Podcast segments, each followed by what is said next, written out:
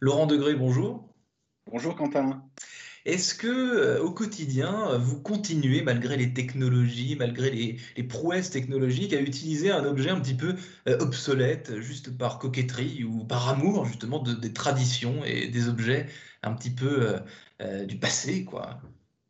Bien sûr. Alors, pas forcément du passé, hein, parce que c'est pas compatible avec le digital, mais j'ai toujours mon, livre, mon livre de chevet, mon bouquin, qui est euh, un gros pavé en l'occurrence en ce moment. Et puis, euh, je prends toujours du plaisir avec ça, même si je fais les deux. Je lis euh, et en numérique, mais aussi sous format papier.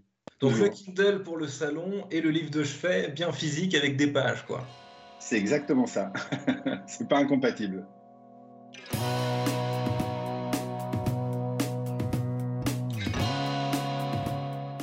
Bonjour à tous et bienvenue au Talk Décideur du Figaro. Aujourd'hui en visio, et comme tous les jours d'ailleurs, en visio avec euh, aujourd'hui quelqu'un qui probablement est habitué à la visio et habitué à ces calls à distance. C'est Laurent Degré, président de Cisco France euh, et collaborateur de cette même société euh, américaine depuis plus de dix ans. Vous faites partie, Laurent Degré, des, Cisco fait partie des entreprises essentielles depuis, depuis quelques temps pendant cette crise sanitaire, puisque bah, vous permettez aux gens de communiquer à distance.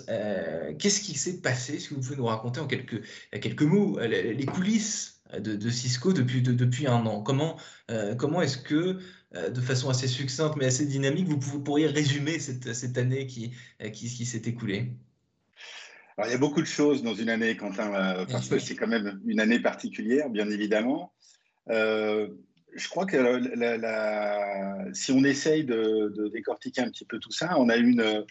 Au global, on s'est aperçu d'une chose, hein, c'est que le digital, le numérique, la connexion, la visio, eh ben, c'était non seulement quelque chose d'important pour euh, votre relation avec les clients, avec, votre, euh, avec vos fournisseurs, mais c'était aussi quelque chose qui, était, euh, qui permettait aussi une certaine résilience de l'économie. Et on a vu une accélération tout de même, qui est toujours d'actualité, hein, une accélération dans cette fameuse transformation digitale. Alors, on peut décliner plein de choses derrière la transformation digitale, mais on a vu cette accélération arriver avec vraisemblablement dans la première partie, juste après la crise, lorsqu'on s'est mis euh, euh, en confinement, euh, un, décalage, c'est-à-dire des, entreprises qui n'étaient pas du tout prêtes, qui n'étaient pas équipées, des grands groupes principalement qui étaient déjà équipés et qu'il fallait euh, supporter un petit peu.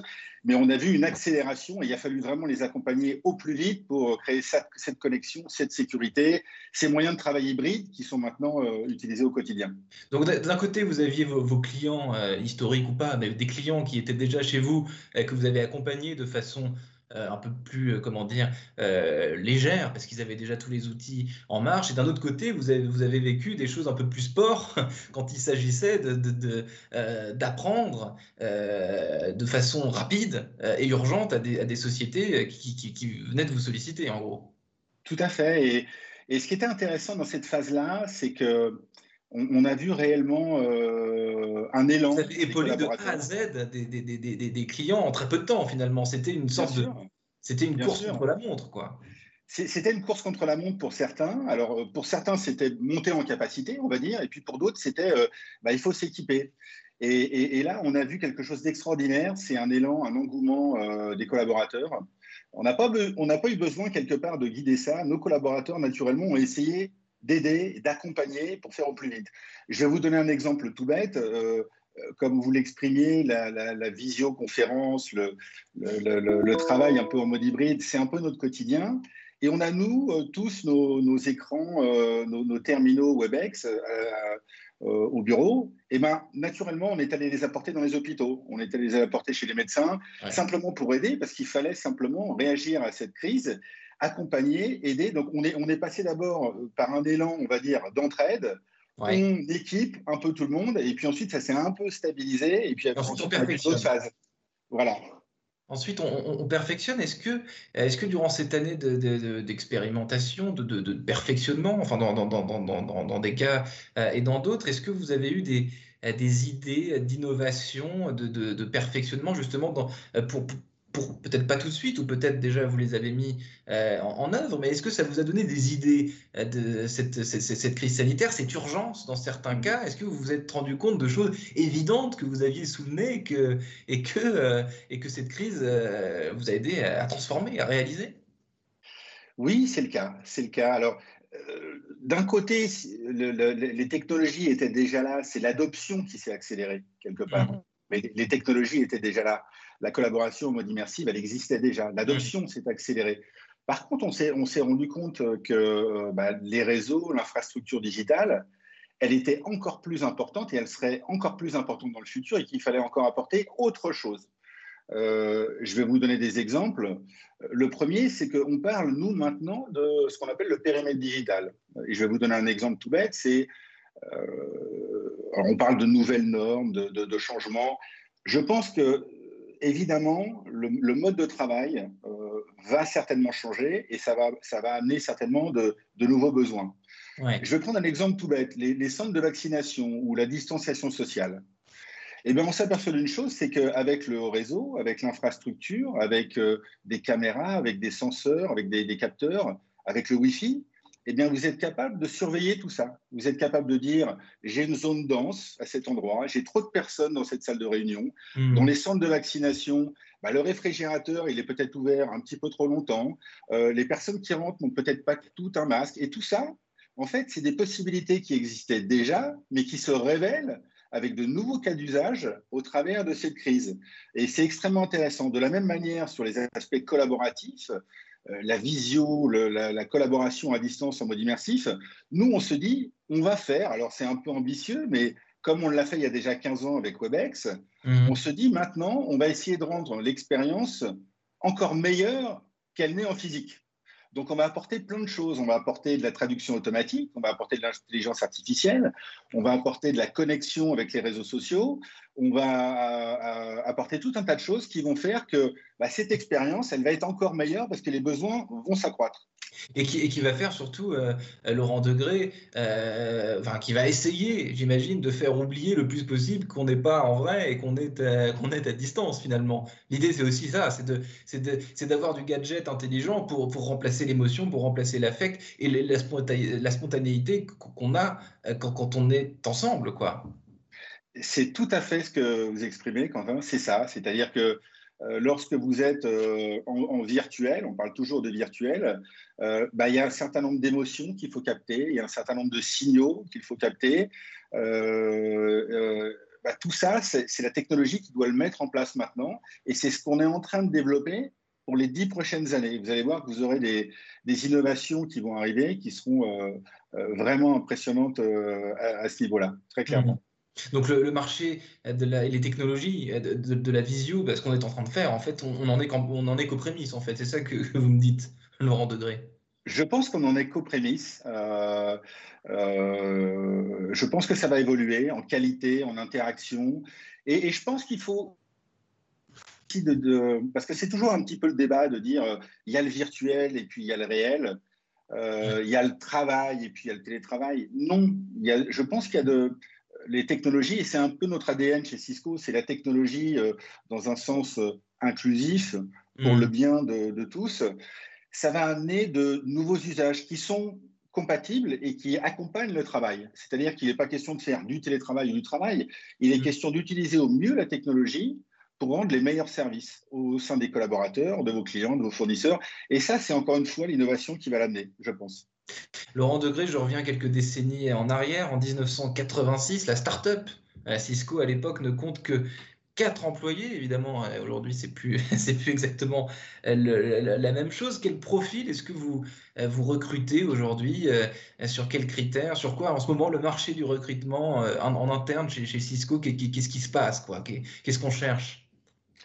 Alors, je, reviens un peu sur l'histoire de Cisco. Effectivement, quatre personnes en 1986, avec des, personnes qui avaient compris que euh, le métier de, connecter, de mettre en relation des personnes, des applications, des institutions, euh, ça allait révolutionner le monde. Euh, maintenant, c'est à peu près 75 000 personnes dans le monde, des bureaux dans le monde entier. on mmh. est à peu près 700 en France, pour vous donner un ordre d'idée. Alors, en termes de recrutement, c'est intéressant parce qu'on est dans un monde où la technologie, l'innovation ne s'arrête pas. C'est-à-dire qu'il faut toujours se remettre en question. Donc, le choix des profils, il est il est quand même assez compliqué. Et, euh, euh, et, qu'est-ce qu'on va rechercher? On va déjà rechercher chez Cisco, euh, on, va s'appuyer sur trois, trois vecteurs importants ou trois critères importants que sont les compétences, bien évidemment, il faut des compétences, mais aussi des valeurs, de l'engagement et de la curiosité. Hmm. Ça, c'est important parce que c'est ce qui vous permet d'évoluer on, recrute aussi dans un mode, et on rejoint un peu la discussion sur le, travail un peu virtuel, on essaye de faire fi de, euh, et, ça, a trait un peu à l'inclusion et la diversité, on va chercher des profils en fonction de ces critères pas en fonction de, forcément de leur formation, pas forcément simplement en fonction de, leur pays d'origine. Ce n'est pas l'objectif. Il faut qu'on remplisse ces critères. Et pour vous donner un exemple, nos centres de RD, d'innovation, euh, ils ne sont pas simplement aux États-Unis, ils sont répartis dans le monde entier. On a euh, des ingénieurs en France de RD, on a, on a le, un fleuron en France de la cybersécurité dans le monde industriel. Hmm. On répartit cette RD parce que les compétences sont partout. Elles sont partout et on ne peut pas les, les, mettre à un endroit donné. Donc, c'est compétence, curiosité, avec des challenges aussi qui ne sont pas euh, propres à Cisco simplement, mais avec un besoin de, je dirais, de diversité, hommes-femmes aussi. On se mmh. bat là-dessus, on fait tout ce qu'on peut on est, on est pas mal, euh, il faut toujours faire mieux, mais c'est ça un peu notre challenge en termes de recrutement. Et les besoins, effectivement, ne sont pas les mêmes partout, enfin, dans, les, dans, les, dans, dans, les, dans le, selon le pays dans lequel euh, on se trouve. Euh, vous, Laurent Degré, vous, vous bossez chez Cisco depuis 10 ans, je l'ai dit tout à l'heure. pourquoi vous, chez Cisco Qu'est-ce qui fait vos, vos skills à vous, justement, Laurent Degré, à l'époque? Pourquoi vous avez été embauché? Pourquoi vous êtes aujourd'hui à, ce, poste? Alors ça, c'est une question pas facile parce que ça peut paraître un petit peu prétentieux. Je, pense que c'est parce que ça rejoint les critères que j'ai évoqués, c'est-à-dire euh, l'inclusion, euh, la diversité, la curiosité. Euh, moi, j'ai toujours je suis toujours parti du principe que l'expertise, on va dire, et la compétence n'étaient pas suffisantes. Il fallait plus. Je dis toujours à mes équipes, euh, que les personnes qu'il nous faut pour avancer, euh, euh, ce sont des personnes plus intelligentes que moi. Donc, c'est, je pense, un match entre peut-être mes valeurs et puis la, culture d'entreprise mmh. qui vont avec. Moi, je, je, vais vous dire franchement, je me réveille tous les matins avec la pêche parce que j'ai des collaborateurs formidables dans une société qui est extraordinaire, avec des valeurs, des compétences, de l'innovation. Ça va super vite. donc voilà, je pense. Après, la vie, c'est ce sont des opportunités, des coïncidences, du travail, c'est plein de choses, donc c'est difficile à dire. Mais je pense que c'est une adéquation avec ces valeurs-là. Merci infiniment Laurent Degré, président de Cisco France, qui n'hésite pas donc à embaucher des collaborateurs plus forts, euh, différents, plus, plus intelligents même parfois euh, que lui. Merci beaucoup d'avoir répondu à mes questions euh, pour le talk décideur du Figaro. Je vous souhaite une excellente fin de journée. Très bonne journée, merci Quentin.